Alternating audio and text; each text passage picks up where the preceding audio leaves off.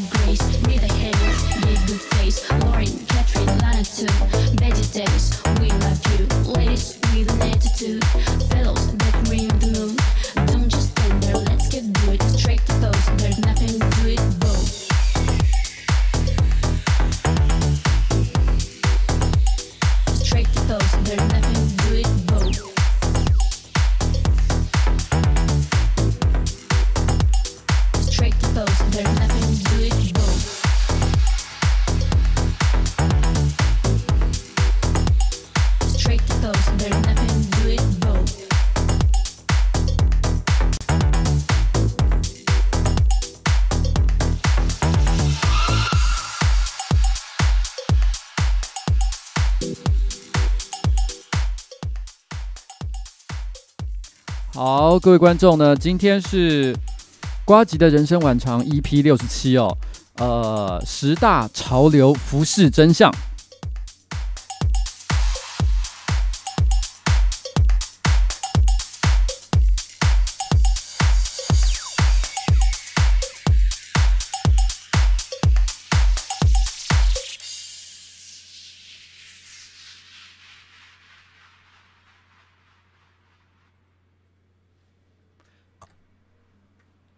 呃，谢谢。刚刚有两位观众，其实他们有这个抖内留言哦，其中还有一个抖内的七百五十块钱，呃，其实还蛮多的，真的不好意思，就他完全什么话都没有说，那非常的感谢你。那另外一位呢，有特别说给 MSF，OK，好，这边要特别讲一下，今天的所有的如果观众的捐献金额呢，全部都会给这个无国界啊、医师，然后呃。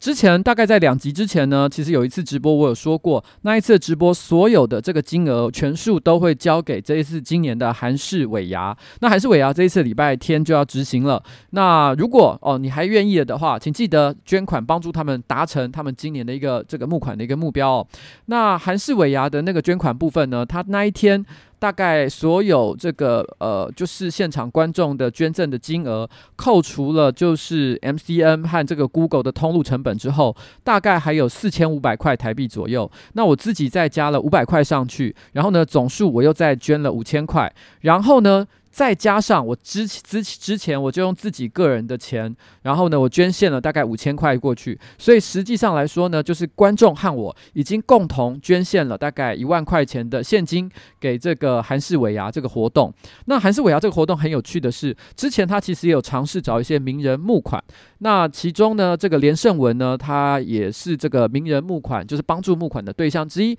那他在现场呢，就是捐了大概五百块钱，然后。然后那时候呢，得到很多这个民众的一个奚落，觉得说：“天哪，连胜文，你才捐五百，你有没有搞错啊你？”哦，他们这样子奚落。那连胜文回答说：“那一天我出门真的没带什么钱，就刚好只带了九百块嘛。我总要留一些钱坐车回家，还是吃饭，还是干嘛的。所以他说我就捐了五百块，听起来是有点可怜了。那我觉得做好事就是做好事，不用特别去奚落说到底是做多少。那我 只我只能说，我只能说他爸爸好像吃的便当钱差不多也是这个价钱，大概就是捐了这个他爸爸便当一份一份便当的价钱吧。嗯。” OK，好，然后呢，这个这个，但但我真的没，我真的不应该讲这个，这个其实不是什么很好的事情。嗯，好，OK，好，这件事情就这样算了，不要大家不要再往下谈了。然后刚刚有人提到说，哎。刚刚有人提到问我一个问题，说这个今年的电玩展我会去哪一天？哦，会不会去参加他们这一次的活动？会哦，因为之前我在这个直播里面其实有曾经介绍过，就是我有一个朋友。哦，也是我以前的可能这个同事，那后来他创业，然后呢做了一家游戏公司，那开发了一款新的游戏。那这个新游戏呢，它其实这一次也会在这个电玩展展出。那我会在礼拜六的下午，那可能三点四点之后，我也会到他的摊位去稍微做个站台的动作了哦。那欢迎大家到现场来找我玩。那除了礼拜六的这个这个活动之外呢，礼拜天的下午应该是三点钟，我会在圆山捷运站的一号出口，然后呢发这个春联哦。那那。为什么选择这个地方呢？因为这地方其实不是松山区，也不是信义区，好像是这个作为一个市议员，我要么就在市议会的门口，要不然就是在我自己选区的这一个这个我算是我的地盘里面发这个这个春联才是对的嘛。那原因只是因为，因为我们的团队有一个成员呢，刚好叫做火烧岛，那他本身呢也是一个重金属啊摇滚乐团，那他这一次呢会在这个这个觉醒的这个哎不对，是是觉醒吗？呃，觉醒的大暖季是吧？对，应该是觉醒的大暖季去做演出，那正好就在花博哦，也就在圆山捷运站的附近，所以我就想说摸鱼兼洗裤，然后呢，大家可以哦跟我去那边呃领一下这个这个春联，领完春联，如果你正好想要听这个重金属演出的话，也可以一起过去看一看哦。然后不过说真的啦，我希望大，我觉得其实我我我就我的理解啦，台湾现在这年头喜欢听重金属的观众其实是其实是蛮少的哦，然后。然后呃，这个呃，所以我前前几天在跟这个洪志哦在聊天的时候啊，我就有说到这件事情。哎，等一下，为什么我觉得我的这个讯息是怪怪的？哦，我就有跟那个宏志聊到一个话题，就说：“哎，我问你哦，你有没有干过？呃，不是啊，就是搞过粉丝哦。对，刚刚刚讲的太粗鲁，对不起。我说你有搞过，我说你有搞过粉丝吗？他就说没有，没有，我没有搞过粉丝。我就说，可是摇滚歌手不是搞粉丝是一件很常见的事吗？这不是在电影上很多地方都已经看到不想看了，就是一个很俗烂的一个状况。那你为什么都没有搞过？他说我就真的就没有嘛。我说情况是不是？”你可能跟别的女生讲说，哎，你知道吗？我是一个摇滚歌手。女生说，哈，真的哦？你都唱什么样的音乐啊？然后你就，他就说，哦，我是重金属，哦，我是重金属乐团。然后女女生马上就，哦，是哦，然后就走掉了，哦，就是一个很没有行情的一个状况。因为听到重金属就觉得，天哪，这没人要听吧？哦，为什么不是唱嘻哈呢？搞什么鬼？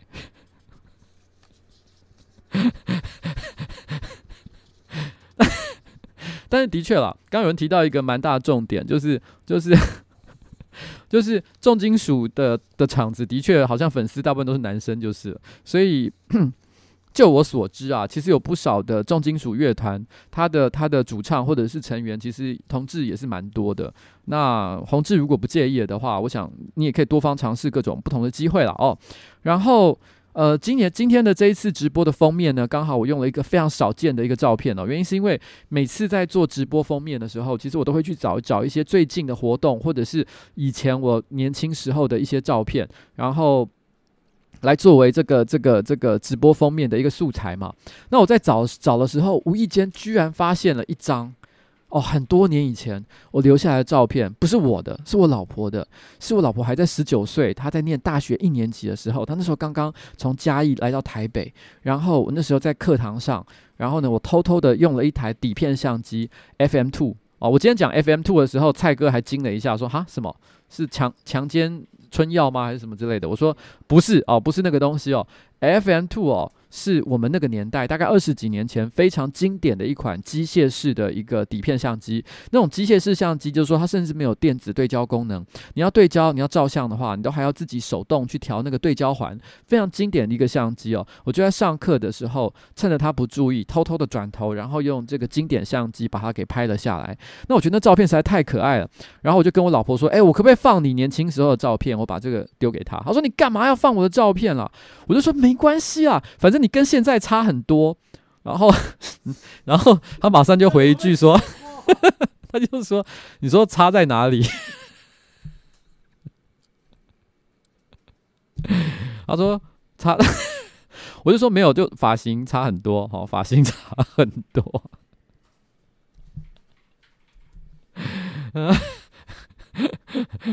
这个这个，我我我我要讲就是说，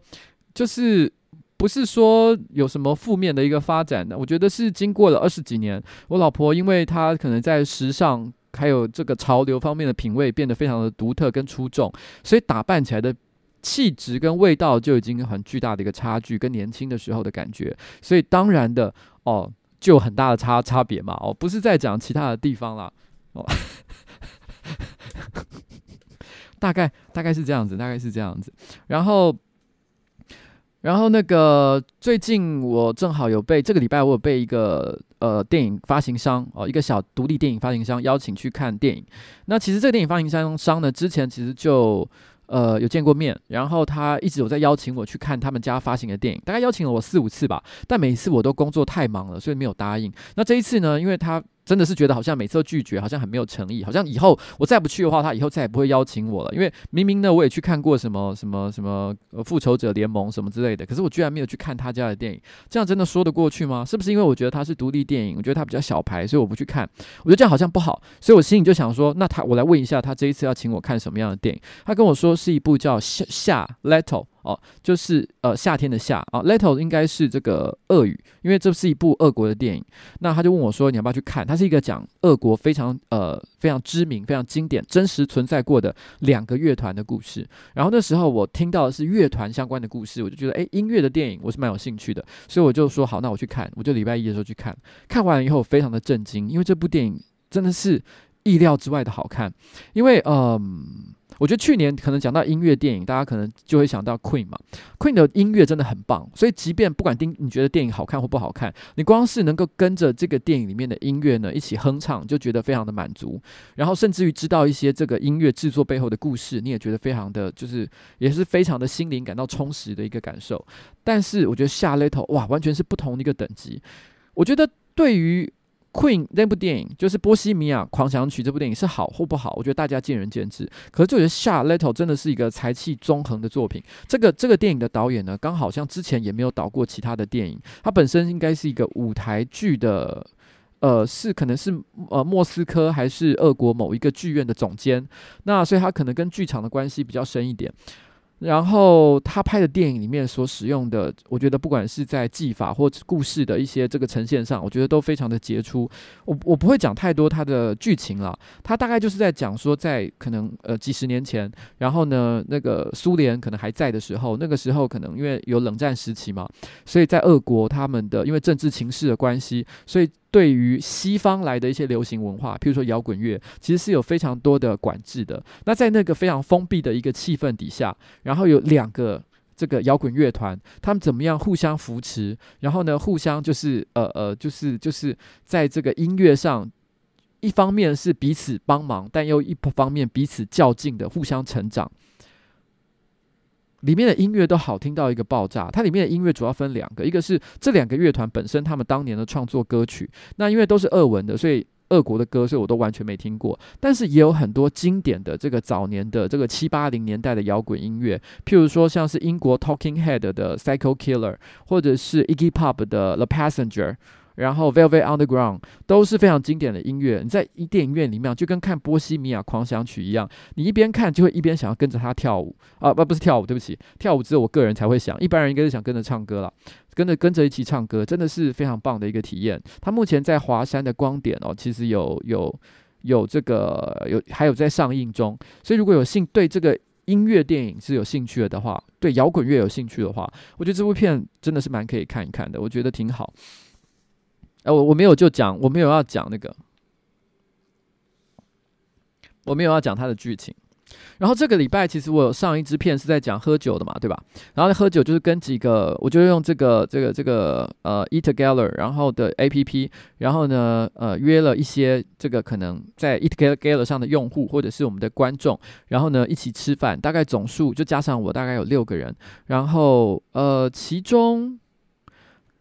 其中呢，其实这个活动本身它是受到这个台湾的反酒驾协会的邀请，所以目的呢是希望在这个尾牙季宣宣导大家，就是说，请大家就是外出喝酒哦，尾牙结束之后，尽量的不要不要尽量了，就是绝对不要哦。就是自己开车，或者是骑摩托车，或是做出任何酒驾的行为，请务必要对自己喝酒的行为负责任。就是乖乖的搭公共交通工具，或者是计程车，或者是找代驾，啊送你回家，这个才是一个正确的道路。然后在这个活动里面呢、其实有一个长得还蛮可爱的小小男生，然后叫做 Alan 哦。大家如果有看影片的话，大概就知道我在说哪一位。其实他有一个没剪进去的话的的的桥段，我觉得还蛮好笑，因为他喝了一杯清酒，马上脸整个就涨红。我就问他说：“哎、”你是怎样一杯就喝醉了吗？哦，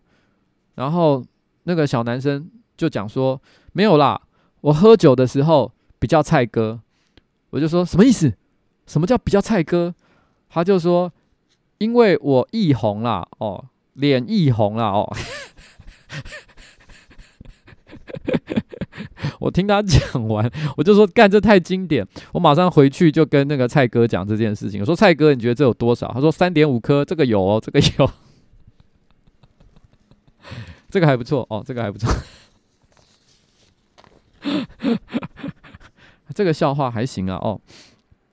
然后呃，在这个之前呃，我想想看。之前我有一次，大概两周前，我在日本滑雪的时候直播，因为直播那时候我上一次直播有讲，因为某些原因，所以那个直播呢我就暂时下架，我就没有放出来了。但里面有一段故事呢，其实我一直觉得其实还蛮经典、蛮有趣的，听过的人就再听一次吧。我觉得这一次再分享给大家，因为我真的想到我都觉得好笑。就是在那一次滑雪的过程当中，因为那边有很多一起滑雪的朋友，都是很久才见一次面，很多甚至于是一年，我每年滑雪的那一天呢，他才会在那一天哦跟我见面的朋友。虽然以前感情还不错，但是问题题是呢，最近因为工作忙，大家都各奔东西，所以平常就不会不太会见面的，所以他们也不太知道我最近在干什么。当然，他知道我在做这个网红的事情，也知道我当上了市议员。但是他们可能没有感受到的一件事情，就是说，其实我走在路上的时候，会来跟我讲话的观众或者是粉丝，其实还蛮多的。所以他们就发现，诶，我即便是在日本滑雪这个这个圣地这个地方，都还是时不时遇到一些陌生人啊，可能是来自台湾的一些可能不认识的人，会突然之间从背后拍我的肩膀说：“诶，请问你是瓜吉吗？”哦，然后然后然后然后他们几乎所有的开头第一句话都讲这个，那我回头一定会说啊。是有什么事吗？这样子，然后问就会回就会呃跟着他回打一个招呼。后来他们觉得这个行为实在太有趣了，所以后来就其中有一个有一个同事啊、不是一个有一个朋友，他就很叽歪，他就整个五天的滑雪行程里面，他只要逮到了机会，他正好站在我背后的时候，就突然拍我肩膀说：“请问你是瓜吉吗？”啊，故意装一个很奇怪的声音，因为每次只要听到这声音，整个人就会立刻武装起来，立刻变得是非常用客套的笑容说：“是，请问有什么事吗？”那我一转头就看到他那个熟悉的脸，我就觉得干，又在搞我。然后后来他们还甚至为此发明了一首歌哦，就是就是就是叫做“请问你是瓜吉吗？”嗯，什么事？大概大概是这样子吧，我觉得这件事情其实还蛮白痴的。即便现在是回到了台北，呃，因为我这这两天其实又有遇到他，他还是又做了一模一样的事情，就是就是突然之间走在路上，然后就拍我的肩膀，就说：“请问你是瓜吉吗？”我马上一回头干。对了，我上次讲过了嘛，哦，我只是说因为那一片。那一片我拿掉了，所以我觉得我是要跟一些当时没有跟上的观众，尤其是明天之后才要复习的那些观众讲给他们听，因为我觉得故事还蛮可爱的，跟他们说一下这个哦，这个故事还蛮好笑的哦。好了，我们现在准备进入今天的正题。今天的正题呢是这样子的，其实我觉得是以前呃上班不要看有一个很经典的系列，就是十大真相系列哦，但十大真相系列已经。呃，很久哦，很久没有做了。以前十大真相系列的制作方式呢，都是我大部分都是我先想到一个题目，譬如说十大记忆真相、十大台北小吃真相这些题目，其实一开始都是我先想到的。然后呢，我想了题目之后呢，我就交办给这个这个交代给这个汤玛士，他去收集一些资料。然后收集了之后呢，可能 maybe 收集了三十个、五十个一些资料，然后我剔掉一些我觉得不好的。然后呢，加上一些我可能本来自己就知道的，譬如说我本来可能有一些，因为我会提这个题目，很可能就是因为我知道有一些很有趣的一些小知识、一些冷知识，所以我就把它集合起来，最后汇整成十大，然后由汤马士把它制作完成。那旁白也是由汤马士所配。那因为当时呢，我觉得汤马士他有一个。他他念旁白的时候有一个特性，就像我们一般在讲话的时候，我们一定会维持一个一致的语速，然后呢，或者是一个类似的一个音量，然后就从头讲到尾，就像我现在直播这个样子。但他不是，他每次录旁白的时候，一定会越讲越慢，而且越到后面，他声音会越来越小，就好像断气一样，就有点像是说，呃呃，十大真相哦，就是十大潮流服饰真相。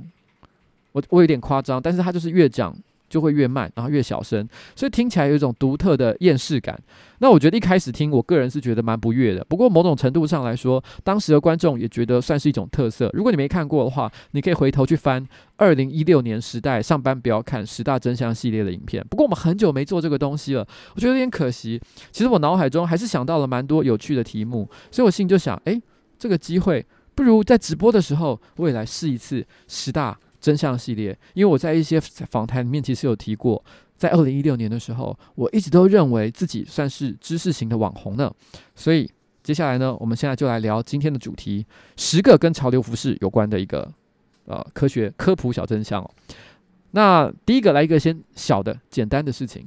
呃，很多人可能不知道，就是历史上的第一个哦服饰的 logo，就是以前呢，当然。这个时尚工业哦，服装工业裁缝师这件事情，其实已经源远流长，几千年以来哦，很早最早可能原始人就已经开始用骨针去缝制衣服。可是真的开始会有人想到在服装上面绣上服饰的 logo 呢？其实是来自一九三三年。那第一个这样的服饰 logo 呢，其实是一个鳄鱼的招牌，也就是后来我们常常会讲的 Lacoste 哦，Lacoste 其实是世界上哦第一个哦有服饰这个。Mark 哦，商标的，然后印在这个衣服上的一个一个一个品牌哦，这个是第一个哦小故事。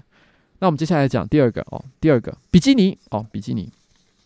可能有些人知道这件事情啊。比基尼的发明呢，其实是来自美国哦。那美国呢，他有一个叫做这个这个路易斯的人啊，路易斯的人。那他呢，那个时候他把他想要制作呃一种新的这个游泳服。这个时候要先回头提一下，在维多利亚时代，其实其实那些欧美人就已经开始会有游泳的习惯，而且会开始制作泳装。可是，在当年呢，他们认为如果有任何泳装没有办法覆盖。这个全身只要有露出任何一点头部以外的肉体的话，他们会认为是一种邪恶的象征。甚至于到了这个二十世纪初期，都还曾经发生，就是有澳洲人哦，他到这个他到这个美国去游泳的时候，因为他所穿的这个这个泳装比较贴身，比较合身，就是就是就是正好就是完全是。贴着身形，就像今日的那种全身的那个那个泳装那种感觉的那种泳装，而因此被逮捕，还甚至被判刑。所以你知道，早年对于穿泳装这件事情，其实是呃有规范蛮严格的一件事情。但是后来可能民风比较开放，开始比较能接受稍微暴露一点的这个泳装。这个时候呢，这个路易斯就想要设是一个非常惊世骇俗的一个服装类型，就叫做它取名叫做比基尼。Bikini 啊，B I K I N I 这个名字呢是来自于说，因为那个时候南太平洋哦有一个地方正好是那个美国美军拿来测试核爆哦测试核爆的地方，然后就是原子弹爆炸的测试场所，就叫做 Bikini。他那个时候心里是这样说的，他是他是这样说的啦，他是说他想要设计一件衣服惊世骇俗的程度，就像原子弹一样。然后呢，投下一颗震撼弹的感觉，所以他就取名为 Bikini。那 Bikini 呢，他当时呢，在他也有解释 Bikini 的制作上的设计上，但因为也会有人问，我觉得很多人也会有一个疑问，就是什么东西叫做 Bikini？Bikini 是指的泳装吗？还是指两节式的泳装就叫做 Bikini？哦，我们来听 Louis 最原始的这个定义。他说，所谓的 Bikini 就是布料少到你把它哦拉开来的时候。因为它布料实在太少了，你拿出一根呃，拿出呃一颗戒指，一个戒指哦，戒指通常都会有戒环嘛，就是中间那个小洞，你可以直接把那个那个比基尼塞到这个戒环里面，直接把它抽出来。如果你布料少到可以直接这样通过这个戒环的话，那就称之为合格的比基尼。这是路易斯的定义，所以你就知道比基尼的基本定义就在于说布料要非常的少。如果今天你的布料多到你没办法穿过戒环的话，你就不算是一个正牌标准的比基尼。不过讲到比基尼呢，可以顺带提一下，其实，在早年啊，这个这个也是差不多是在二十世纪的前半，然后也有一个东西发明了，就是丁字裤。哦，很多人就会以为有一个误解，就认为说丁字裤呢，其实就是有人想要穿的比比基尼更暴露，哦、呃，更暴露版本的比基尼。所以呢，我是基于就是本来哦。时代慢慢的演进，一开始呢是穿全身的泳装，接下来穿比基尼，接下来有人跟着发明了更暴露的这个这个这个这个丁字裤。有些人以为是这样的一个发展历程，但其实不是。那是原因呢，那时候在纽约非常的流行那种地下的这个这个这个脱衣舞俱乐部。那那个时候那个脱衣舞俱乐部，大家觉得呃。非常的伤风败俗，所以那个时候的市长就说，因为那时候的脱衣舞俱俱乐部其实是全裸的，他觉得这样很不好，他就要求说，不管怎么样，哦，你至少下面稍微遮一下吧。所以那个时候业者才发明了一个几乎只有遮那么一点点的这个丁字裤。那丁字裤也因为这样关系，后来慢慢变成一种流行。所以他一开始呢，其实是为了让这个全裸脱衣舞女郎有一点点。遮蔽遮蔽他的下体，所以才产生像这样的一个物件。那其实也算是也算是一个很有趣的一个小历史了哦。那因为呢，刚刚提到了 bikini 的原意是原子弹嘛，所以呢，我们接下来来放一首歌哦，就是在讲比基尼这件事情。不不就是在讲 原子弹？哎，在哪里？我要找一下这首歌。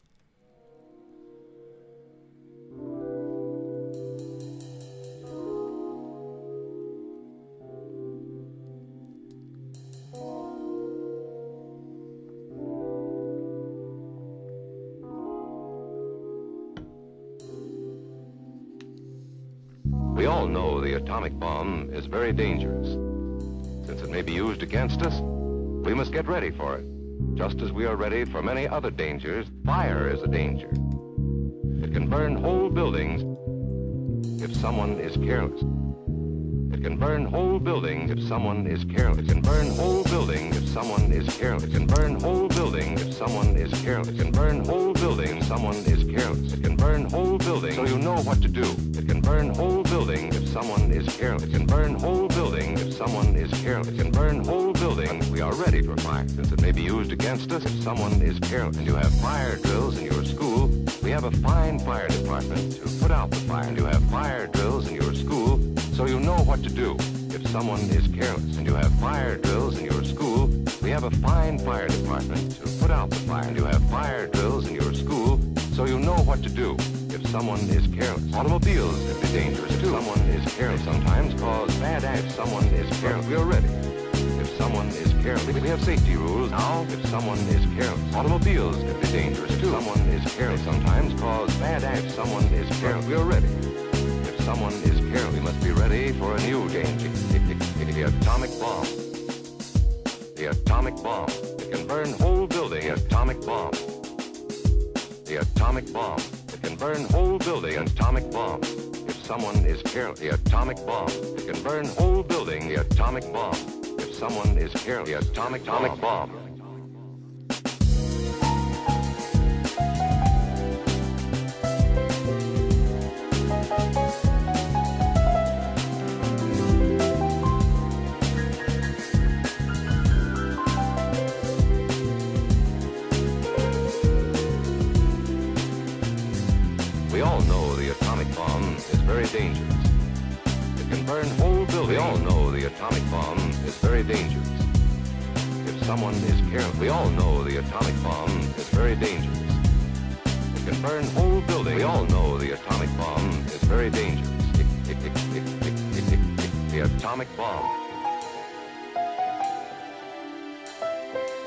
Atomic bomb.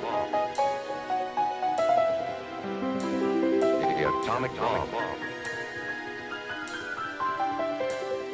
The atomic bomb.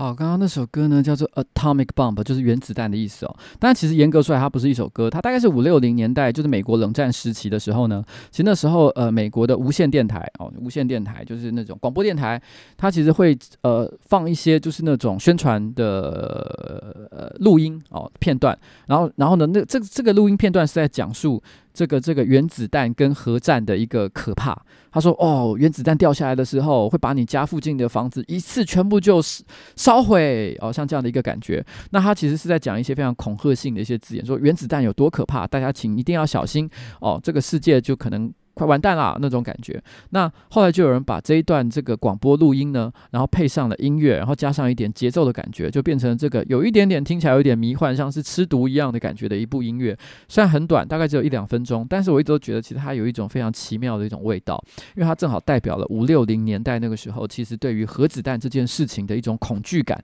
它就全部融合在这首歌里面。我觉得是非常有趣的一件事情。哦。那其实，其实，在讲到这个时时尚这件事情的时候啊，那我觉得可以讲一个很古老的一个东西哦，就是很古老、很古老的一个习惯，就是说，大家可能有没有发现一件，大家应该都知道一件事情，就是我们在讲扣扣子的方向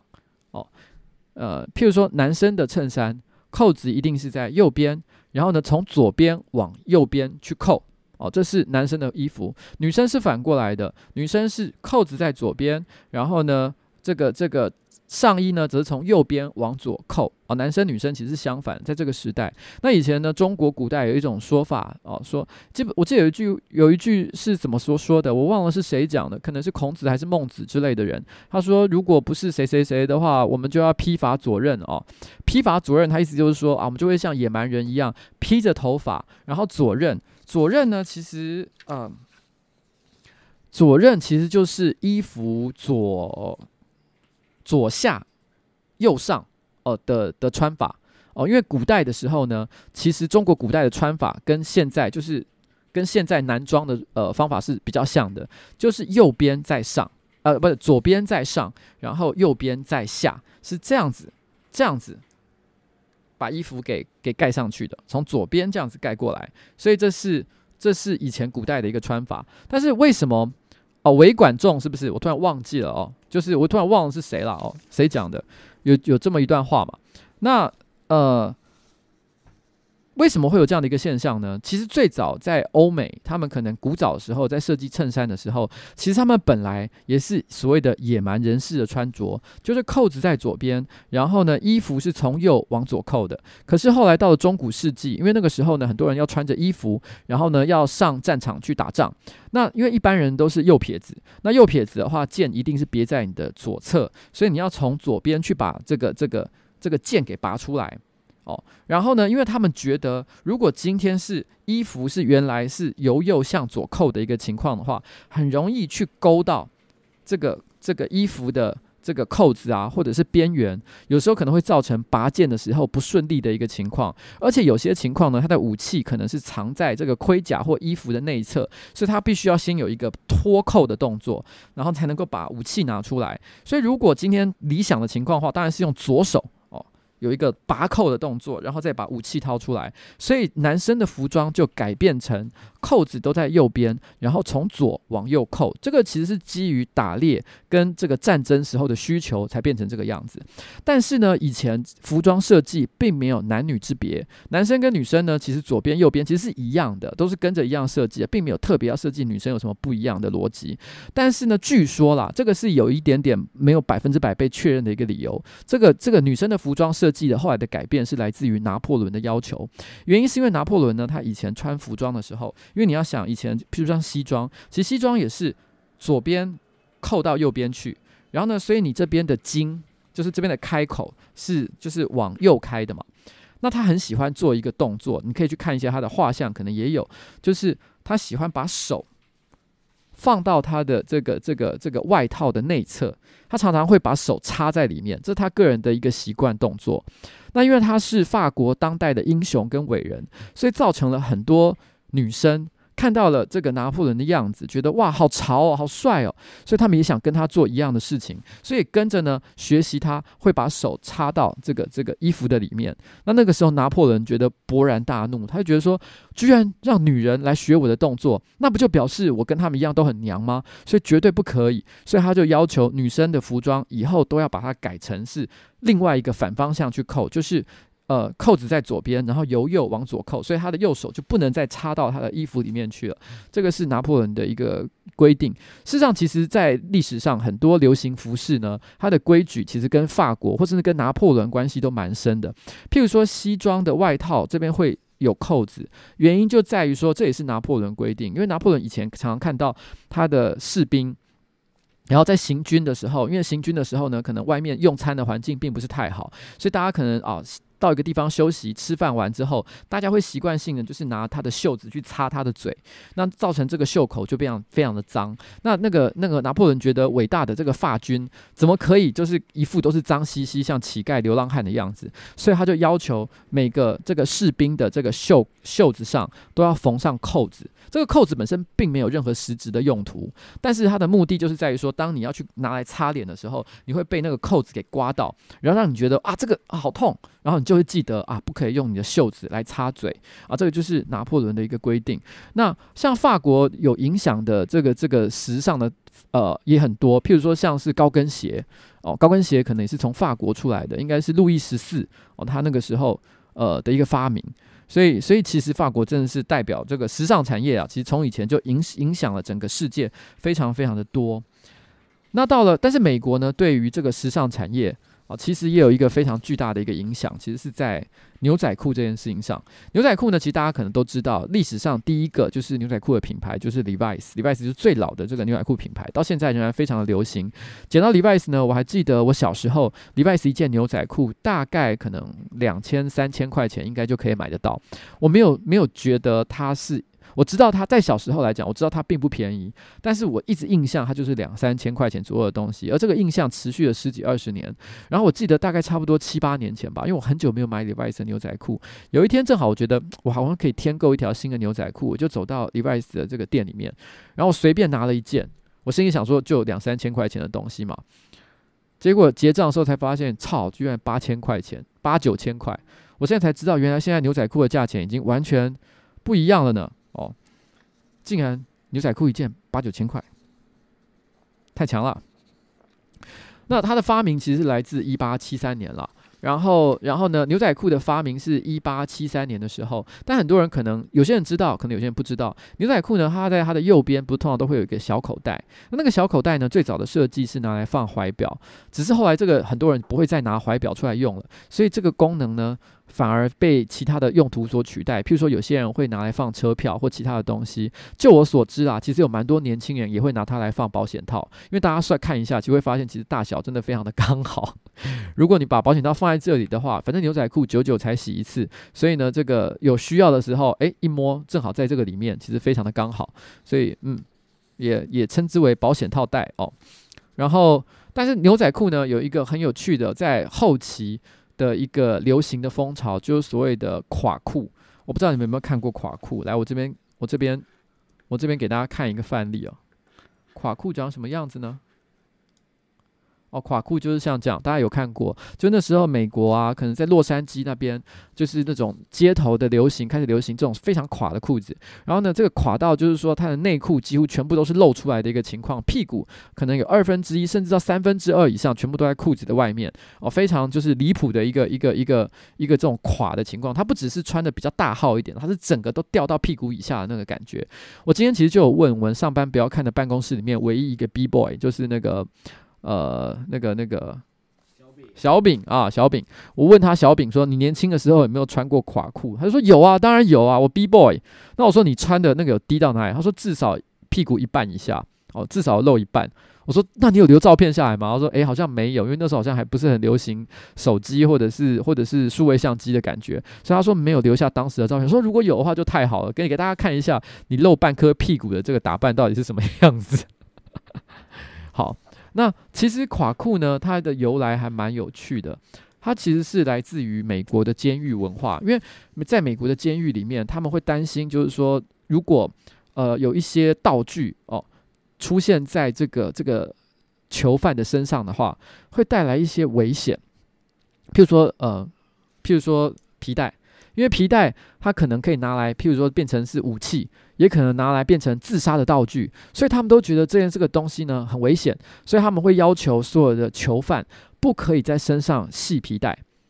那不能系皮带的话，裤子就自然会很松垮，然后常常就是走一走就掉到这个屁股以下，这也是没办法的一件事情嘛。这本来是一件非常难堪，然后呢，甚至于是一个不光荣啊、不名誉的一个状况。可是我觉得，其实人类就是这样，他们总是会不停地改变这个文化的一些符号。他们可能本来觉得不好的事情，有的时候转念一想，就好像台客这两个字一样，以前可能二十年前我们讲台客是一个有点负面、一个贬义的一个形容词，可在现在，台客也可能是一个非常自豪、非常骄傲的一个象征，所以那个时候呢，那个垮裤呢，它其实其实就是后来因为本来都是监狱的犯人才这样穿，可是后来因为在美国街头嘻哈风兴起，那因为大家都很喜欢唱一些非常 gangster 哦，gangster 就是帮派分子感觉的歌，所以他们也觉得说，虽然他们已经可能很多人已经没有在待在监狱，或甚至根本没有待过监狱，可他们为了表示自己是混过的，所以他们就会故意穿垮裤，表示老子是从监狱出来的，所以老子呢。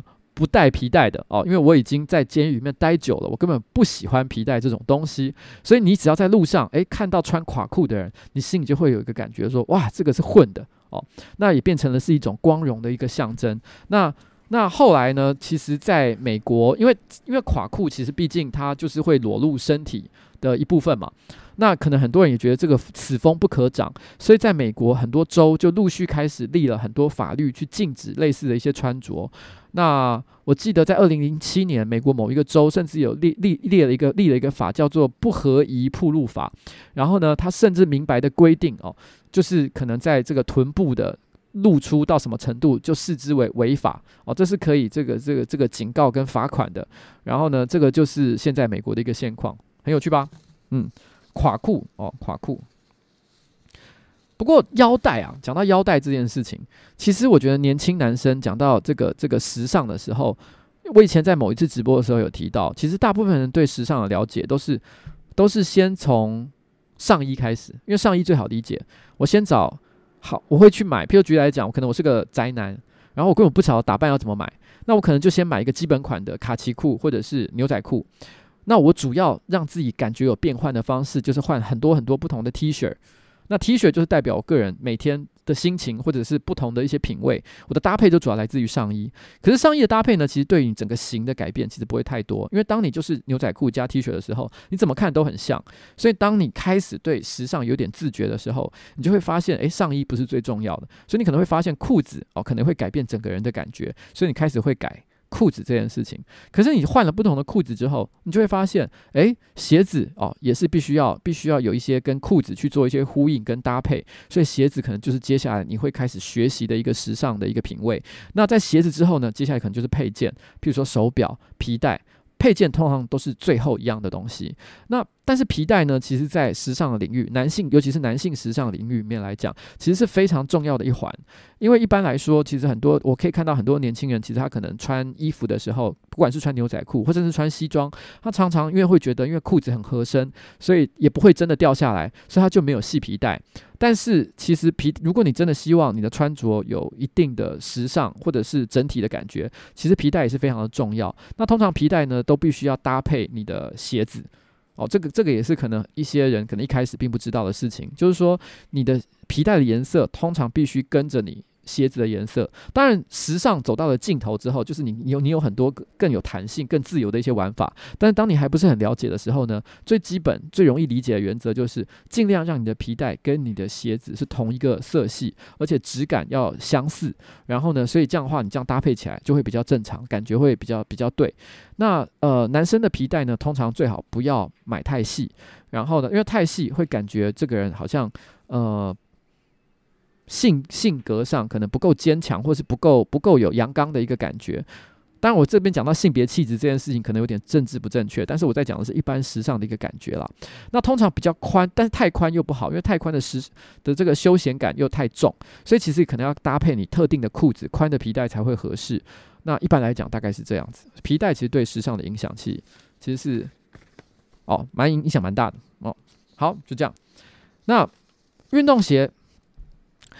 讲到这个裤子，接下来就可以讲运动鞋了。运动鞋在英文里面的用法啊，英文名字叫 sneaker。哦，sneaker 其实这个字呢，它本身有潜行者的意思。因为 sneak，如果你喜欢玩 RPG 的话，就知道说 sneak 就是小心翼翼的，然后呢鬼鬼祟祟的走路的样子的感觉。为什么运动鞋叫 sneaker 呢？因为以前的人都穿皮鞋嘛，皮鞋走路起来都是咔咔咔咔咔咔咔很大声的感觉。但是呢，运动鞋后来它就是为了运动哦所制造出来的鞋子啊，是用为了打篮球哦，为了打网球所做的鞋子。所以呢，他们用橡胶底。哦，去做这个鞋子，那走路起来呢，声音就变得很小，所以他们就会说，诶。就好像你现在在开车的时候，如果你是开一般汽油车，你就会觉得好像呃声音，你只要有人经过你的时候，你一定会听到那个引擎的声音。但如果现在是骑，譬如说 Gogoro 或者是开这个 Tesla 经过你旁边的时候，你可能到他旁边的时候才突然发现，哎呦，怎么有一台车？因为它就是一点声音都没有。所以穿 sneaker 运动鞋以前给人的感觉就是好，好像有一种鬼鬼祟祟，突然之间就出现在你身边的感觉，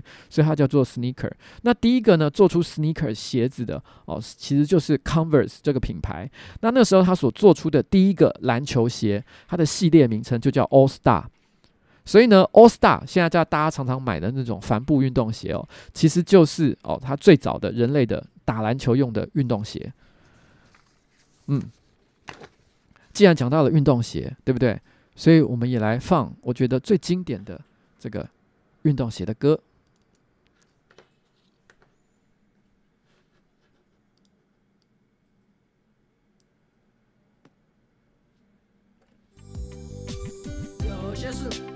早已忘记，但我现在还记得，在一个晚上，我的母亲问我今天怎么不开心。我说在我的想象中有一双滑板鞋，与众不同，最时尚，跳舞肯定棒。整个城市找遍所有的街都没有。他说将来会找到你，时间我再次寻找，依然没有发现。一个月后，我去了第二个城市，这里的人某称它魅力之都。时间过得很快，不就要降临？我想我必须要离开。当我正要走时，我看到了一家专卖店。那就是我要的滑板鞋。我的滑板鞋时尚时尚最时尚，家的路上我情不自禁摩擦摩擦，在这光滑的地上摩擦。月光下我看到自己的身影，有时很远，有时很近。感到一种力量驱使我的脚步，有了滑板鞋，天黑都不怕。一步两步，一步两步，一步一步是朝阳，是魔鬼的步伐，是魔鬼的步伐，是魔鬼的步伐。摩擦摩擦，摩擦摩。好，刚刚是这个庞麦郎的这个滑板鞋哦，我们不要把它听完了，因为说真的，听完我觉得实在太痛苦了，我也不知道啊、呃，也许有些人很喜欢这首歌啊，大黑就蛮喜欢的，因为今天呢，我其实聊到说，哎，我们如果要为这个时尚的主题找一些这个配乐的话，到底要配什么样的歌呢？他马上第一个就跳起来说，他领先所有的人，就直接讲说，哎，我们要来放这个滑板鞋。我说你到底有多爱这首歌？因为之前在上班不要看的猜歌大赛里面，他也是叫大家猜这首歌嘛。但实际上来讲，我觉得如果要讲到运动鞋的话，我认为在音乐史上最经典，我跟跟你讲，如果如果他，如果哦，他说第二名的话，就是在跟运动鞋相关的经典歌曲，他讲第二名的话，绝对没有人敢讲自己是第一名。这首歌叫做《My Adidas》。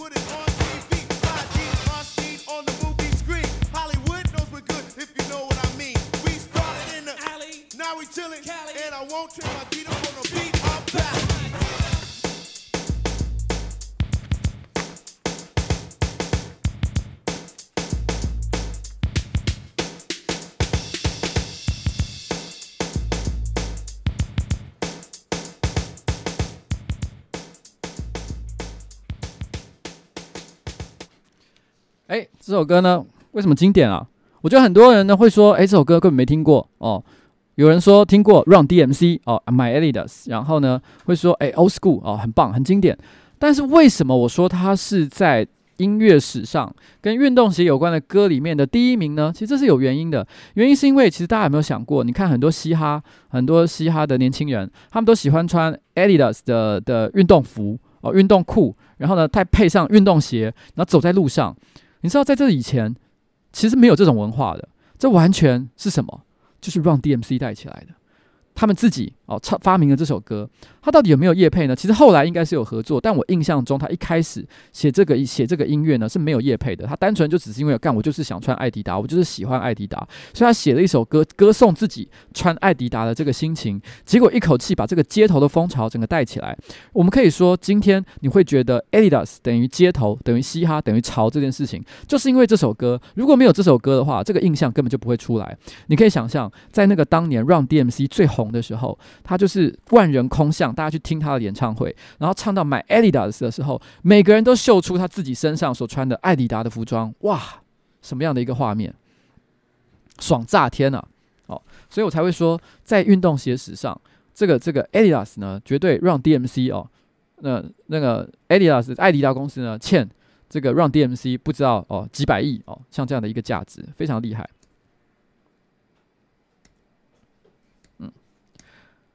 然后，OK，所以我们接下来，好，我们接下来可以继续再聊一聊。我今天穿的衣服呢是帽 T 嘛，对不对？然后其实帽 T 哦，或者是说男生身上穿的一些衣服，其实都各自有一些由来哦。举例来讲，像是 T 恤，T 恤是最简单的。T 恤其实是我忘了是哪一个年代哦，一九零四年是吧？它其实是在一九零四年的时候开始有人在穿这个东西，但是最早其实一九零四年以前就有 T 恤这种东西。T 恤的定义呢，其实就是在讲说，就是没有任何扣子，然后不用任何的其他的辅助的一些道具，然后也没有任何的装饰品，然后呢就是一个单穿的一个，就是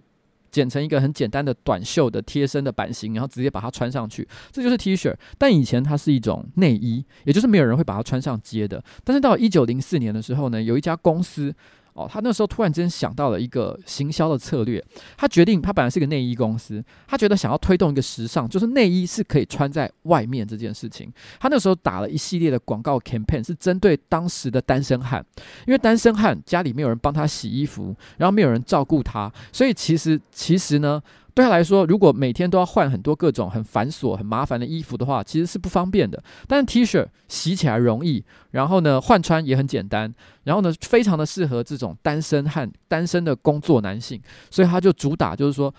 他的广告标语就是说不用纽扣哦，没有别针哦，也不用什么别别徽章，什么什么都不用，你只要穿上去就可以。哇，这个广告术语哦，广告标语一下子就虏获了所有单身汉的心，所以 T 恤就成为这个单身汉必备的一个配件。那简单的来讲呢，穿 T 恤就是卤蛇的象征啦。哦，这样大家就理解了吧？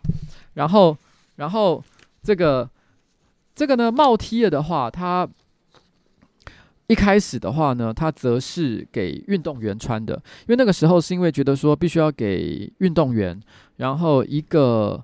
呃。一个保暖哦，然后同时呢，也可以呃，也可以有兼具机能性的一个服装，然后是给运动员设计来穿的。但是后来一些寒冷地带的的这个这个这个工作者，他们发现，因为帽 T 有这个帽子嘛，所以在这种寒冷的地方，觉得很冷的时候，你还可以把它竖起来，然后呢，保护你的头跟耳朵，他们也觉得很方便，所以立刻受到寒冷地带的工作者的一些欢迎。那在好几十年间呢，其实它其实其实是。都是就是给就是特定的用途，譬如说运动员啊，或者是这个工作者所使用。但是，一到五零年代的时候啊，那时候美国的一些高中还有大学的运动员，他们开始会把自己的这种帽 T，因为这种帽 T 通常都会绣上学校的一些一些这个这个。标示嘛，可能是一个队伍或什么之类的，他会把这个服装开始借给他的女朋友穿。那慢慢的，它变成一种流行，一种时尚，就是就好像我们以前会常讲，就是女友衬衫或什么之类的感觉，就是让女孩子然后穿那个那个男生的这个帽 T，我感觉就是有一种独特的 sexy，尤其是他下面都没有穿的时候。那那个像，诶诶，我们今天有有一个，你们提到有一个我。呃，有买我们 T 恤的女生，那个啊，Toki 哦，Toki 哦，对，有一个 YouTuber 女 YouTuber 叫 Toki，她最近就在她的 Instagram 上面放了一张她买了上班不要看的帽 T 的呃照片，然后她就是呃呃下半身应该是有穿裤子啊，可是因为她正好整个完全遮住，然后就露出大腿的样子，然后因为看起来实在是蛮可爱的，所以今天就在上班不要看的办公室里面一时之间流行了开来。上面不要看，其实是有一个公司内部的聊天群组，那针对各种不同的主题，上面不要看，其实在呃，我们不是用 Line，我们是用叫 Slack 的的这个工作专用的一种聊天软体去做工作上的一些沟通。那通常我们要拍一支新影片，我们就会设一个新的群组。那影片拍完了，这个群组就会消失。那除了这些影片拍影片专用的群组之外，还有设几个不同目的的群组，其中有一个群组叫。就是呃，图片分享之类的，类似像这样的一个一个标题啦，就专门在分享大家在网络上看到非常赏心悦目的东西。然后今 今天就出现在这里，对，其实嗯，大概是这样哦。那但是其实帽 T 呢，后来它慢慢变成流行之后，它也产生了一些负面的一些一些状况，因为也有一些可能街头生活的年轻人。那除了流行之外，他们也发现，就是帽 T 也很适合拿来在犯罪的时候使用。譬如说，我可能今天去偷东西，那可能为了躲避监视器或者是路边的一些人的可能的眼光，所以我就直接在要做坏事的时候呢，就先把帽 T 给套到头上，所以你就可以让大家看不出你脸上的一些特征哦，比较不容易识别的一个情况。所以后来造成就是，呃，帽 T 也在美国产生了一种犯罪的印象。那不，因为常常时不时都会有黑人，然后可能就是小年轻人，然后可能因为误会的关系，他可能就是。呃，大家他明明没有任何犯罪的意图，可是他可能就是因为穿着帽 T，或甚至于是帽 T 直接就套在头上，然后走在路上，然后呢，可能就因为这样的关系就被怀疑有犯罪的嫌疑，甚至可能被直接枪杀，所以会有像这样的一个现象。那帽 T 其实在这边说，它变成虽然它尽管它本来一开始是一个运动，然后是一个很合理的一个使用的用途，那后来产生了流行的意义，但现在呢，其实它在美国哦这个环境底下也产生了非常非常多不同的一个。呃，社会的一个问题啦，一个事件。那这边可以再提一下那个另外一种衍生出来的东西哦，就是大学 T。大学 T，其实大学 T 也是一个蛮有趣的东西。我先给大家看一下什么叫大学 T。虽然大部分人应该都知道什么是大学 T 吧，应该不用我解释。大学 T 就是像这种东西的衣服。然后以前就会有人问说，诶，为什么这个东西叫大学 T 啊？其实严格讲起来，大学 T 呢，英文本来不叫做大学 T，它叫做 sweat shirt。哦，sweatshirt 就是直接翻就有点像汗衫的意思，因为 sweat 就是流汗嘛，shirt 就是上衣的意思。sweatshirt 大家可以看到，就是诶、我不知道这个照片你们现在在你们的手机或者是在你们的电脑荧幕上看得清不清楚？我我看我能不能拉大一点好了，我看一下。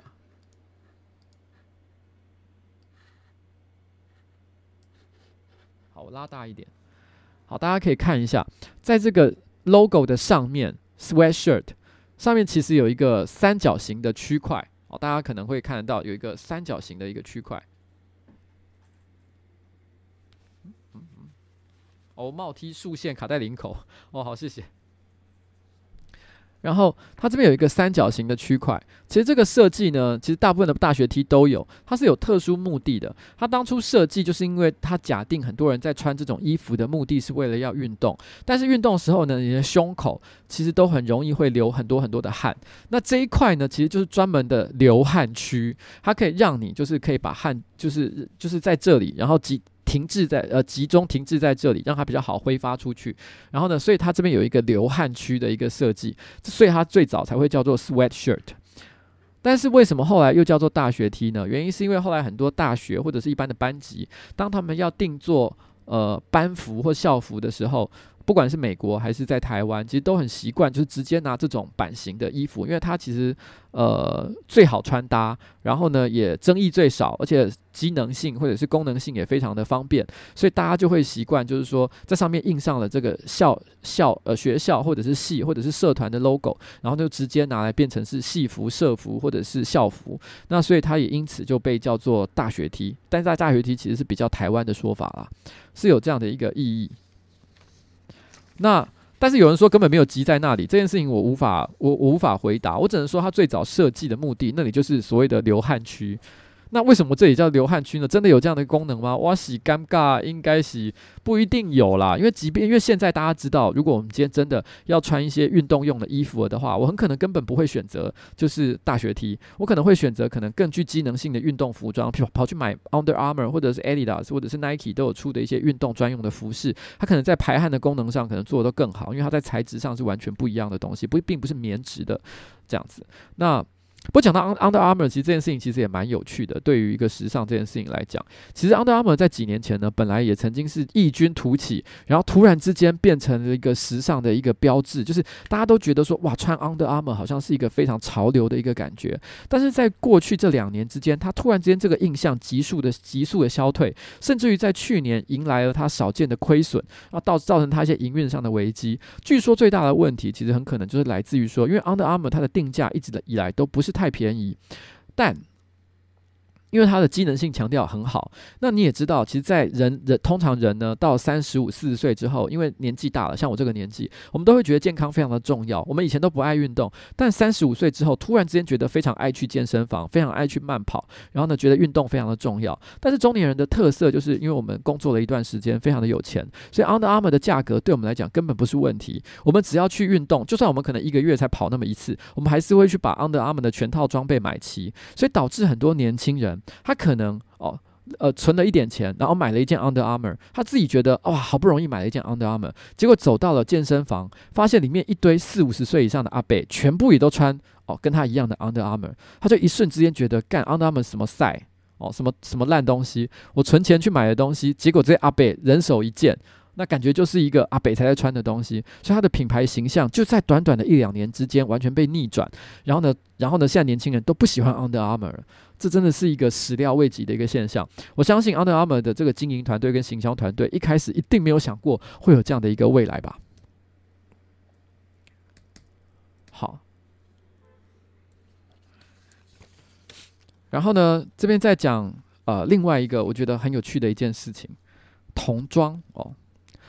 其实，在十九世纪以前啊，童装都是迷你版的成人装，就是说，你今天大人穿什么，小孩穿的就是迷你版、缩小版的大人服装。我们一直到了可能十九世纪后期，到了二十世纪的时候，我们才开始有一个观念，就是诶，小朋友其实是要穿特别的、适合他们的衣服，所以才会有童装的一个概念。但是有一个，我觉得大家可能很不知道的事情是，在二十世纪初初期的时候，如果你去翻开那个时候童装或者是时尚杂志的行录，你会发现一件事情：男生都是穿穿粉红色，女生都是穿蓝色。原因是因为在那个时候的人的认为，他们认为粉红色呢，它是红色的变体，就是说。他们认为红色适合男生，因为红色代表热情。那但是因为他是小朋友，所以呢，小朋友就穿比较粉、比较嫩一点的颜色，所以变成粉红色是给男生穿。那蓝色呢，他们认为是比较精致、比较优雅的颜色，所以呢，则是给女孩子穿。事实上，在一部经典的电影就是《Shining》（The Shining） 鬼店啊，鬼店就是呃那个呃那个叫什么名字啊？那个男星叫什么？就是很性格男星，对啊，那个柯哎，惨了，我忘记他叫啥买名啊？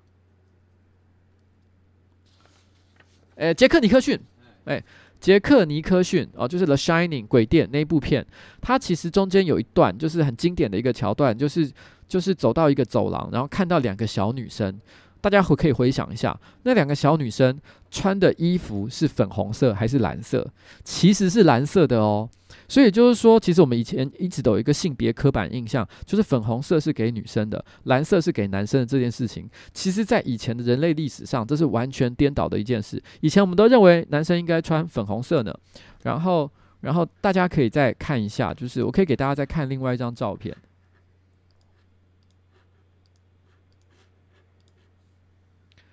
这个是以前早年的这个男童装，大家会发现那个男童装其实穿的是裙子，因为以前的那个时候大部分的人都觉得童装的重点就是好穿脱嘛，因为小孩子又不是大人哦。不用像大人一样想那么复杂，能够套上去直接穿着走出门是最好的一件事。那能够轻松的换尿布更好，所以他们会觉得说，男生干嘛穿裤子呢？裤子麻烦死了。所以在五岁六岁以前，就真的去上学以前，那时候为男童设计的这个童装，全部都是有裙子的，就像现在这个形式一样。所以你可以回想，可以想象，大概在二十世纪初期，那个时候的小男生都是穿着粉红色的小洋装呢。哦，这个就是以前的这个男孩子的童装的一个状况，现在跟现在的想象完全不一样。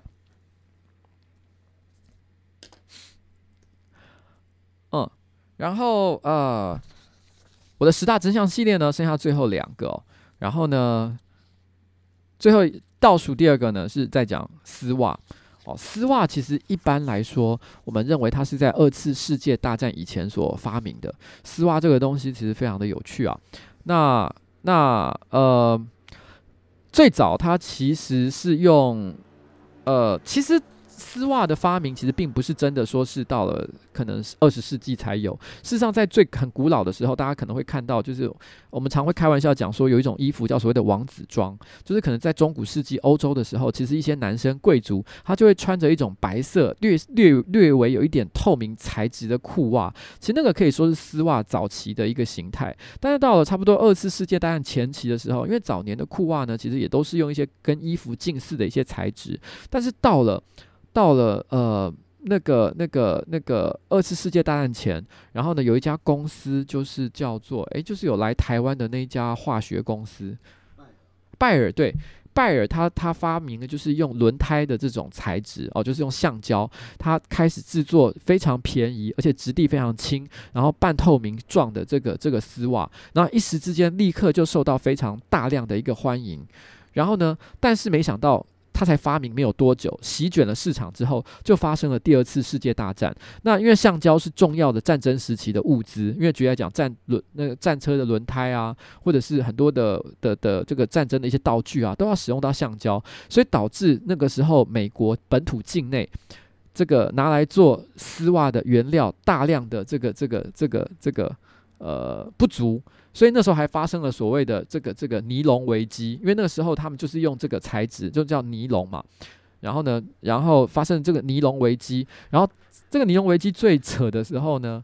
有发生一个现象，就是那个时候的年轻女生，因为他们太习惯有丝袜这个东西了，他们觉得没有丝袜很奇怪，所以他们开始会在脚上用化妆的方式，然后呢去画。把自己的涂脚稍微涂的有一点灰灰黑黑的，然后呢，再在自己的脚背上，然后涂上一根线，黑线，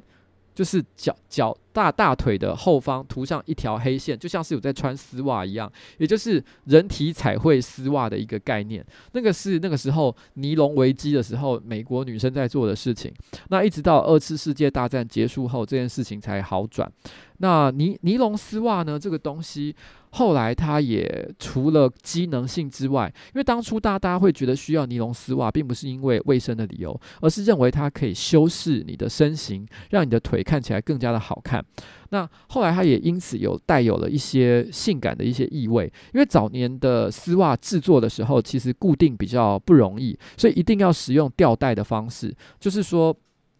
呃，因为现在的很多丝袜都是叫所谓的大腿袜，它会在大腿的呃的呃上方呢，其实会有一个呃有点非常有弹性的一个收缩的一个地方，可以让这个丝袜固定在你的大腿上。但是以前没有像这样的一个设计，所以导致他们就必须，这是不没有任何，这是完全机能，没有任何色情的意味。他们必须要在腰部啊做上一个吊带，然后呢，那个吊带吊住那个大腿的丝袜，让它这个丝袜不会掉下去。所以这是以前固定丝袜的方法。但是虽然这是以前固定的方法，但是不知道为什么，它就在差不多七八零年代的时候，开始也开始也变成一种性感的象征。大家会开始意淫，就是女孩子吊。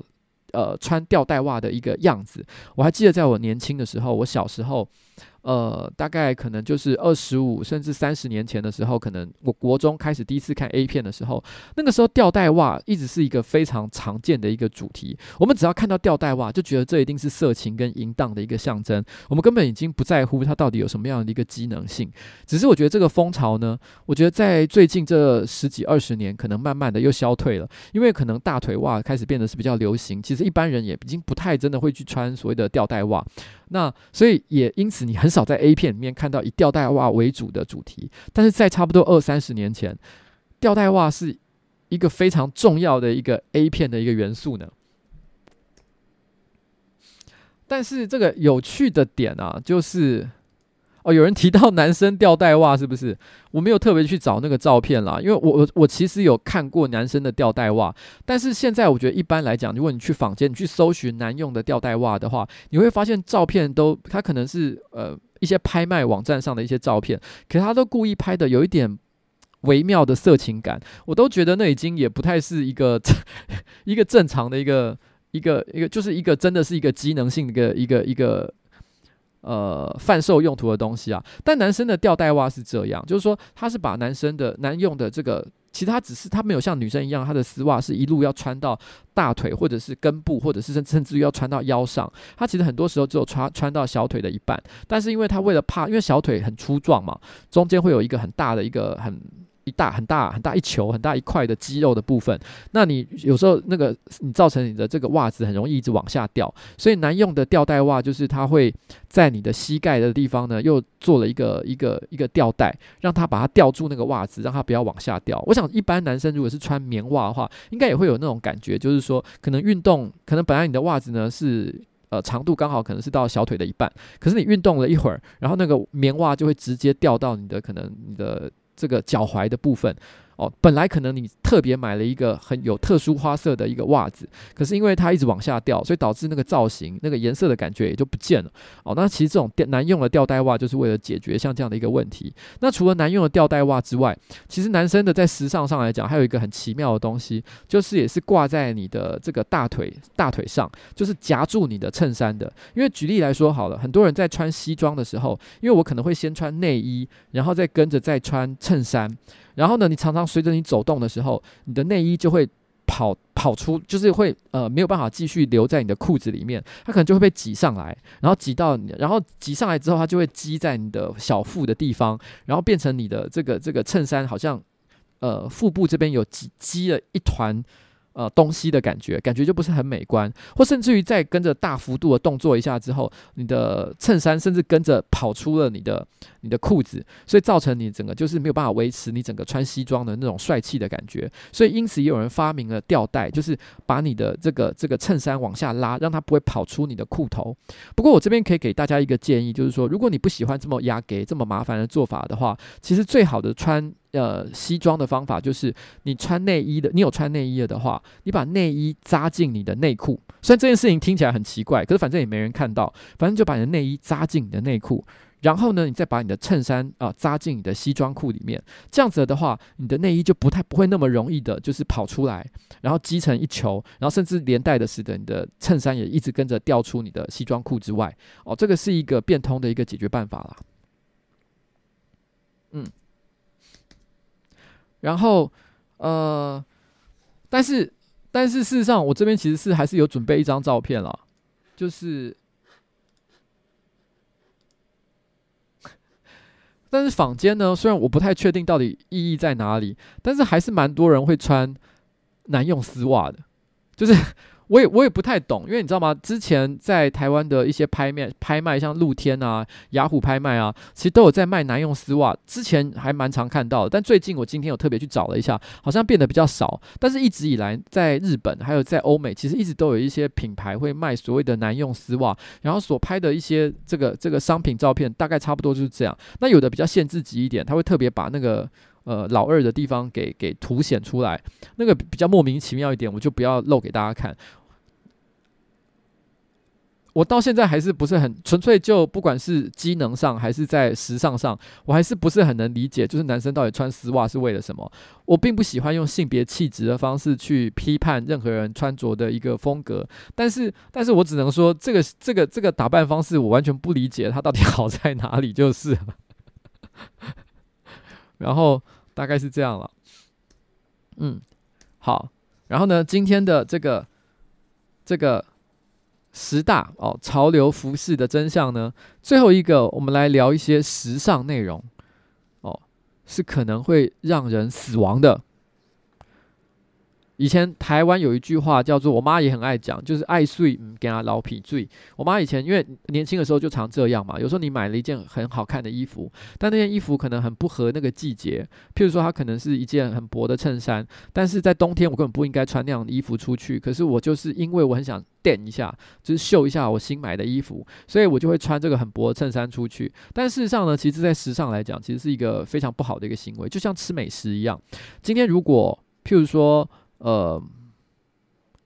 呃，假设今天是某一个特定食材的季节，譬如说无花果哦，无花果可能我记得可能是 maybe 夏天还是秋天左右季节的时候，无花果是它的这个这个食材的季节，那。你到了，你在你到了春天或夏天的时候，硬是想要吃这个东西，就很不合理。虽然其实现在食物的供应上，你每一个季节要找到这个无花果并不困难，但是你在不对的季节吃这个东西，就是少了一点风雅，而且那个东西食材的味道也可能不是在它最完美的一个情况。而时尚也是一样的道理，如果你在不合适的一个地方、不合适一个季节，硬是要穿不合适的衣服，本来就会给人一种很莫名其妙的一个感觉。但是小时候不会管这么多，我们就是只觉得就是想要爱美，所以嗯，给他老皮。罪啊，但是这个其实，在时尚上来讲，我觉得并不是一个很对的一件事情。那在以前呢，有一些时尚就是像这样，非常的不合时宜，甚至可能会让人产生致命的一个后果。简单的比较大家知道的，譬如说像是中国古代有所谓的裹小脚。那以前呢，欧欧美的中古时代呢，其实欧洲中古时代也有所谓的束缚。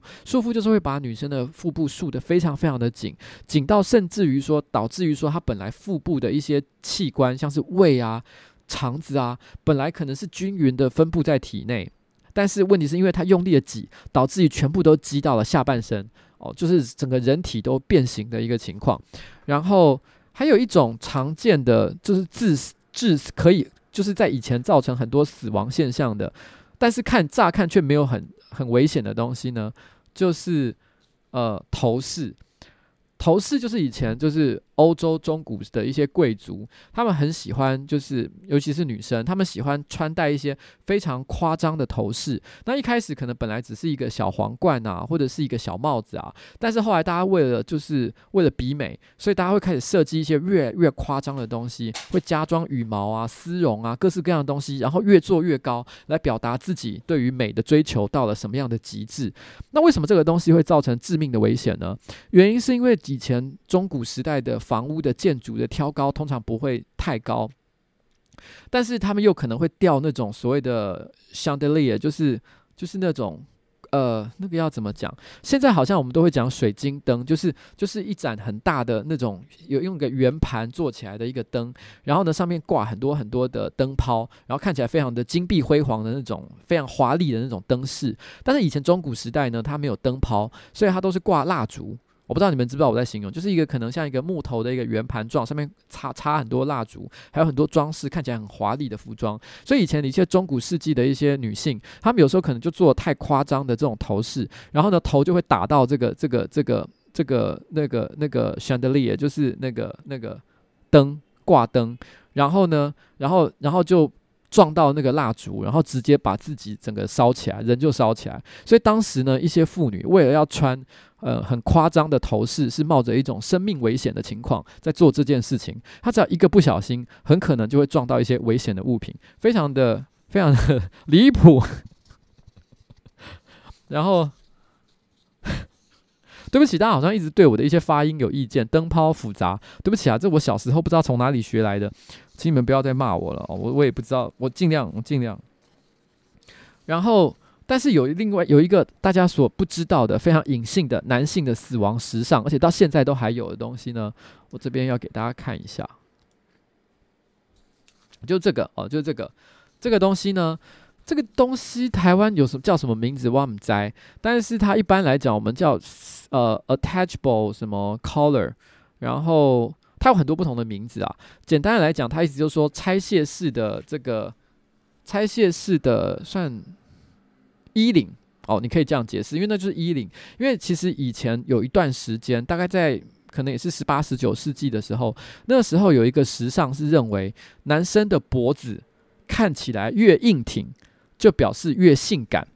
然后呢，所以他们那时候呢，衣服本身衬衫就会有衣领嘛，但是他们觉得那个衣领软趴趴的哦，没办法衬托出他那个脖子的硬挺感，所以他们就做出了所谓的假衣领，就是他本来平常可能是穿着普通的衬衫，但是当他要出席可能活动呃晚宴的时候，他就会把这个假衣领给扣上去，然后呢，那这个扣那这个假衣领通常都会用呃把它做得非常的材质非常的硬。然后呢，整个就是把他的这个好像脖子整个包覆住的一个情况。你现在还是可以在一些衣服上看到。举例来讲，譬如说像是天主教的呃神父，他们其实都会有一个会有一个小的一个假领结，就是你会看到一些电影，一些一些神父他们要脱呃他们的长袍的时候，会先把他的一个环状的小领结先拔下来。它其实就是在那个时期遗留下来的一个一个风俗。然后呢，其实，在一些西装的穿着上，其实本来也就会有一些类似像这样的一个设一些比较高、比较硬的一些衣领哦，其实都是一样的一个一个一样的一个概念。那为什么说它会致命呢？原因是因为他们虽然当会设计成是符合你的脖子的造型，所以它本本身并不会把你真的给勒死，但是因为它的材质实在太硬了，而且因为很多当时的人，他们为了要表示自己的脖子又长又硬又挺。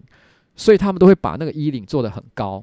然后导致一个现象就是，如果他平常正常在讲话、走路还好，但是如果他去参加晚宴喝醉了，他只要稍微打个瞌睡，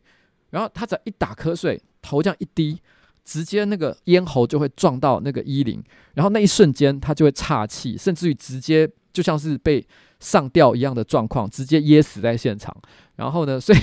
所以当时的人也是冒着生命的危险，然后再穿这种神秘的 神秘的伊犁。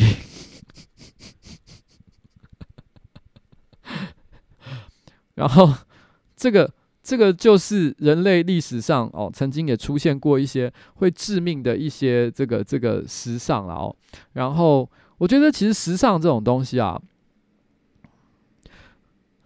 我觉得我我我今天讲说我要讲这个这个题目，我老婆先是哼了哼了一声，因为在她的心里面，她觉得不论是美食、美酒还是时尚，我都是一个非常不及格的家伙。他觉得我凭什么讲这个题目？但当然了，我讲这个题目的原因，不是因为真的觉得自己是一个非常非常时尚的人，呃，真正的原因呢，是因为我一直都觉得自己其实很喜欢去研究一些呃无聊的人知识，然后一些一些。看一些无聊的闲书，然后知道一些奇怪的小故事，所以我一直觉得呢，自己如果想了的话，我也很想去做一个所谓的知识型的网红。我觉得知识网红非常的适合我。但是这些资料，我刚刚所讲的这些资料，是我本来全部就都自己知道的吗？其实未必，有些我可能知道，譬如说牛仔裤，我可能知道，但是有的东西其实我并不清楚。我在做这些题目的时候，我必然其实是要做一些研究，然后呢，去做一些 Google 的一些一些搜寻，然后跟整理资料的一个过程，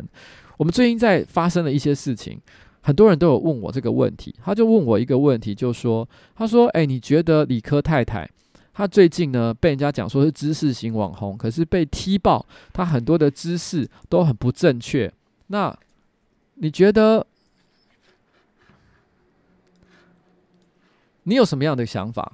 你觉得她是一个智障吗？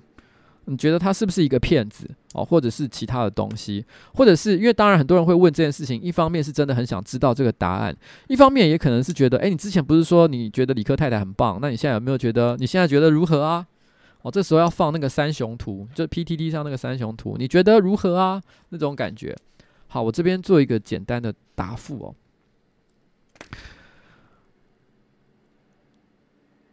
第一个。我觉得其实大家对知识型的网红哦，这个名词有一个很错误的认识。我们常常觉得我们会把知识型的网红跟学习型的网红把它混为一谈，我们认为它是同一种东西。就是说，当我们在看知识型网红的影片跟内容的时候，我们觉得他就是在做它就是让你学习到一些新知识，让你了解一些你本来不知道的东西。但其实这是错的。绝大多数的知识型网红，它只是娱乐型网红的另外一种变体。因为当你看这些内容的时候，你心里真正想的并不是你学到了什么东西，而是在这过程当中获得娱乐。你会觉得。理科太太的内容好看，其实并不是真的你很关心那些知识，而是因为他传达这些知识的方法你觉得很有趣，他使用梗图的节奏你觉得很好看，你觉得他这个人有一种独特的魅力，或者就好像也许譬如说像老高，老高讲很多的这个这个这个一些有点接近都市传说等级的一些事情，他真的就是事实或者是资讯有用的资讯，或者是这个世界的真相吗？其实也未必，你都是在这个过程当中获得一些娱乐的感受。所以，当你在获得的是娱乐的感受的时候，其实你并不是真的想要学这个东西的。所谓的学习型的网红是什么样的东西？比较像的，可能勉强要来讲是阿迪，因为阿迪他是在教英文，所以当你想到阿迪的时候，你的确是真的想要学英文，你会订阅他，很可能就是觉得自己的英文不够好，所以你想要订阅他的内容去学习这个英文的一些单字或者是说话的方法。但是实物上来看，阿迪英文现在的订阅已经差不多两百多万了。但是他的很多英文教学的影片，可能观看数只有十几二十万，也就是说，这两百万订阅里面有一百八十万人，他心里想着要学英文。可是当他当阿迪出了一支新的英文影片的时候，学习影片的时候，他连看都不想看。为什么？因为这种学习的动机根本就是假的，你只是觉得你需要，但你根本不会做，反而是低妹。拍一支 MV 的时候，观看数立刻变成两百万、四百万。你真正想看的，才不是英文的学习吧？但是这表示阿滴的频道不好吗？其实并不是，因为阿滴的频道，我反而觉得这个特质特质使得他在做商业化的时候，会比其他的频道更加的容易，因为他知道所有的人都有这个学习的需求，但他们又未必真的会去学习，所以他可以提供很多这种学习的机会，然后呢，让他们变成一个付费的动机，然后让他获得商业化的一个潜力，而且这些人根本不会浪费他的时间，但他还是可能会去买。有什么比这这个生意比这种生意还更好的？所以我的我我想要说的事情是，从来我就没有期待理科太太是一个真的理科太太。她对我来说，她也是在做一个有趣的娱乐内容，所以我也不会期待她所告诉我的事情全部都是真的。就好像我以前有说过，上班不要看的十大真相系列，有的时候真相是假的哦。但是我不会告诉你，今天我讲的哪一个真相其实是假的，然后你们自己去研究看看。更重要的事情是，其实像李科太太近期有被抱怨的一件事情是，有些人会说他的创业故事是假的哦，很多人找出了很多蛛丝马迹，然后呢去判断说，哎。其实他的这个这个故事啊，哦，他的这个创业故事有很多的漏洞。作为本身我也算是一个勉强也算是一个创业者，我创办了六五五三五娱乐有限公司，然后呢变出了上班不要看这个频道。我也算是一个创业者，我也认识很多的创业者，所以当我第一次看到他的创业故事的时候，我就没有觉得那是一个我需要去在乎的一个事实，因为那东西。我并不会说是假的，应该说，我认为他一定也有很多没有说的故事，没有说出来的要素，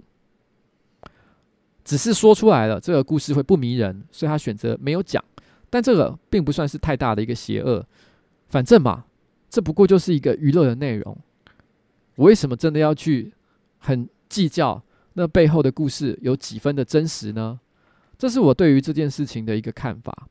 我曾经跟别人这样子形容，就是说我最近在最近的一次访谈，我有形容这件事情。我觉得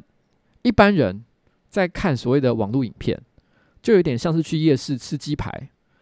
然后，其实网络上所有的影片，包含上班不要看的影片，绝大多数哦，都是一些没有什么营养的垃圾，就像是鸡排一样，很好吃，可是你心里都知道它没有营养。你吃的时候，你心里都会觉得有罪恶感，觉得自己吃到了一个好像对身体不好的东西，可是你还是一边哭一边把那个鸡排给吞下去。而理科太太，她就有一点像是什么？像是红烧豆腐。它其实也是一个味道很重的食物。你说它健康，因为它浓油赤酱，然后调味又重，其实也未必健康到哪里去。可是因为它的原料是豆腐，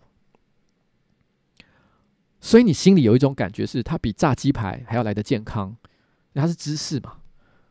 但是你吃下去的时候，你心里所想要获得的感受，就是那个强烈口味的娱乐感、满足感，其实是一模一样的。后来在那个采访里面结束之后，现场的工作人员问了我一个问题，他说：“如果你觉得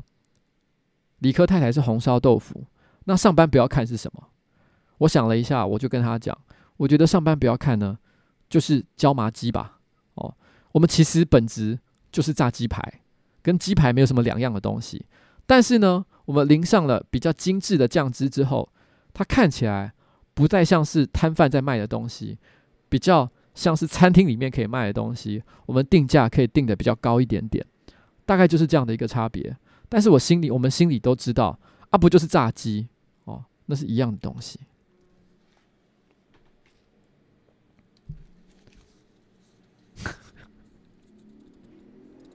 什么啦？秉纯说假的，就是你没有老婆，在讲什么？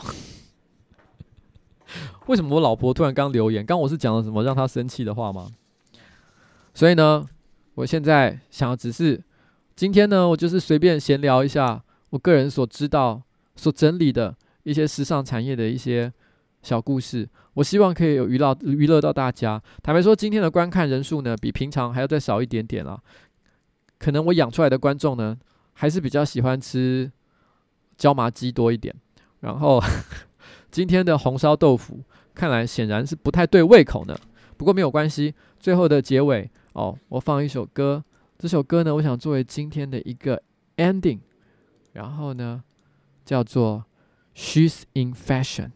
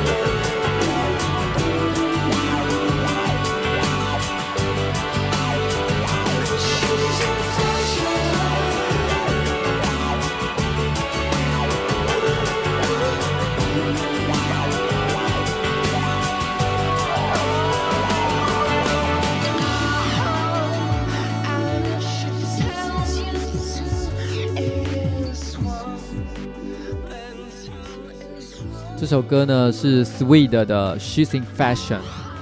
它真是潮爆了。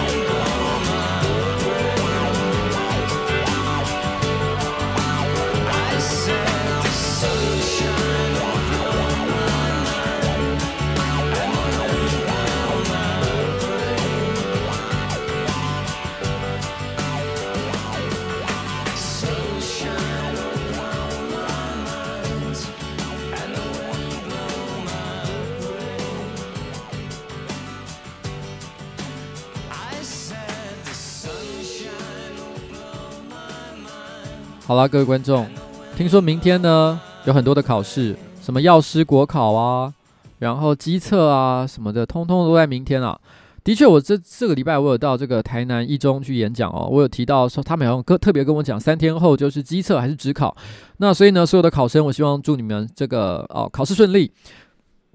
那、如果说你现在还在听的话，赶快去念书了，不要再听了。然后。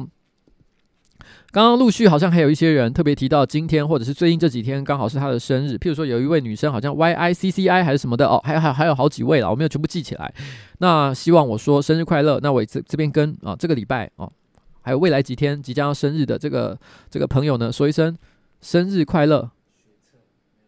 啊，学测是吗？我不知道现在的记我不。我我不知道现在的考试制度啦。你要知道，在我那个当年呢，我就只有联考而已哦，联考一试定终身，没有什么多元入学方案，所以真的是不是太了解，请你们原谅我一下。那就是 学测的考生哦，加个油，加个油。然后呃，今天结束的最后呢，我我随便聊一个我最近看的一个影集哦，我稍微会讲到一点它的剧情，所以如果非常的。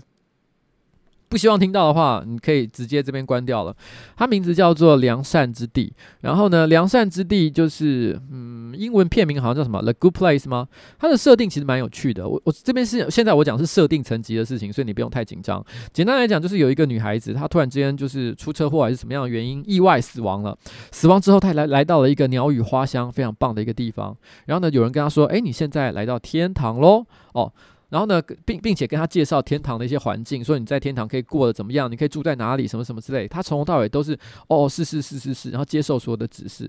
可是没想到，他在第一集的中间还是结尾，他突然之间揭露一个事实。他跟天堂上的其他人讲说：“嘘，拍谢，其实我不是你们以为的那个人，他是一个同名同姓的人。”也就是说，他根本不应该上天堂，甚至于应该要下地狱。为什么我会现在在这里呢？我也搞不清楚。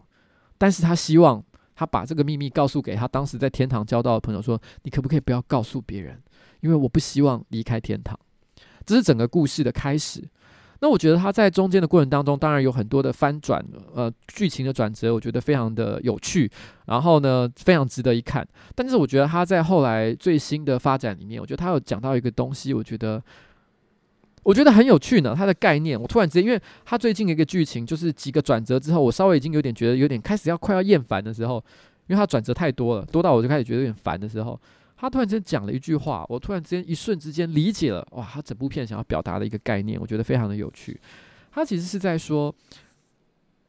他有一个梗，等一下，接下来是梗喽，接下来是梗喽。哦，对不起，哦，是梗，因为他有一个梗是在讲说，其实过去五百年已经没有人上过天堂了，这是。这是已经是剧情的部分，已经五百年没有人上过天堂了。那他那个女生就会问，到底这个问题出在哪里？他做了很多推断，譬如说，是不是这个天堂的考核制度有问题啊？或者是其实是地狱的恶魔使坏，然后故意不让人上天堂啊？但是他最后终于发现真正的真正的原因，他就是也做了一番研究，跟经历了很多剧情之后。他说：“其实，在以前，可能 maybe 五百年前吧。如果今天有一个人，他就随便翻了一个有点像是阎罗王的生死簿的东西，他随便举了一个人的例子。你看，这一个农夫，他有一天他在外面牧牧羊的时候，他看到路边有一朵野花很漂亮，他决定摘这朵野花拿回去送给他的阿嬷，他就立刻在他的这个积分上哦增加了十分正面的分数。”说，因为他他会在路上摘花送给阿嬷，所以是一个好事嘛。他对妈阿嬷很孝顺，所以加了十分。可是他说，他就立刻翻了一个类似的事情。有一个人走在路上买了一束花回去给他的阿嬷，在现代，结果却反而被扣了六十分。为什么？因为那束花，他买那束花的当下，他是想要孝顺他阿嬷。可是那束花呢，本身可能是来自剥削，呃，它的本身的包装材质可能是来自剥削东南亚童工。的工厂里面所生产的，所以是非常呃呃呃，造成了很多的这个这个这个不正义的一件现象。然后那个花呢，可能使用了什么呃基因改良的作物，然后呢造成了自然环境的一个灾害，然后如何如何如何，所以总而言之呢，他买花这个举动哦，对这个地球造成了很多不好的一个后果，所以被扣了六十分。而这件事情他根本没有办法发现，他想要说的一个概念就是，现在这个社会远比以前都要复杂太多了。我们变得不太知道要怎么样才能够做一个好人，因为我们根本不知道我们所有所有的行为带来什么样的后果。我们只知道我们直接就是我送一束花给我阿嬷，我阿嬷会开心。可是买这束花本身造成了什么？这个世界、这个社会有多大的多不好的事情，我们其实一点概念都没有。我突然间觉得，哇，这个概念一瞬之间哦，它可以把很多事情说得很通。很多时候，其实我觉得现在这个人的生活已经变得比以前还要复杂太多了。我们已经变得不太容易知道什么是善，什么是恶。就像我现在在议会里面，然后我在做市议员的工作，我会接到很多各式各样的陈情，然后我有很多我想做的事情。一开始我觉得是对的政见，可是也会有很多人给我负面的一些观点。这负面观点仔细研究一下，好像也言之成理。可是不表示我本来的说法就一定是错的，而是我们现在要考虑的因素真的是有够多的。到底风电是好还是坏？哦，核能又是如何？干你老师的！这世界怎么这么复杂？有没有一个简单一点的答案啊？现在的人要活下去真的是太困难了。看到那一段的时候，我突然间真的是心里觉得，哇，这就是我们现在的生活啊！所以好啦，在这边跟大家就准备说拜拜了哈，然后拜拜。拜拜。